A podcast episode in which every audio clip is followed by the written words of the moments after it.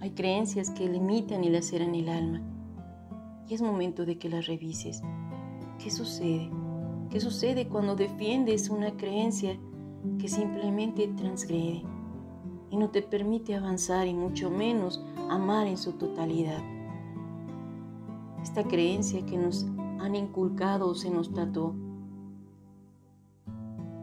Estarán juntos hasta que la muerte los separe.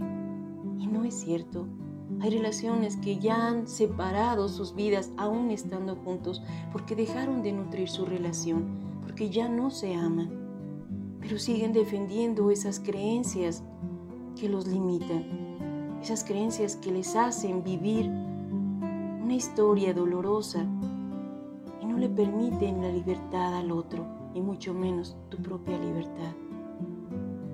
No es vivir atado a nadie, es amar desde esta libertad, es compartirte sin necesitar, es sentirte pleno. Y de esa manera puedes amar al otro.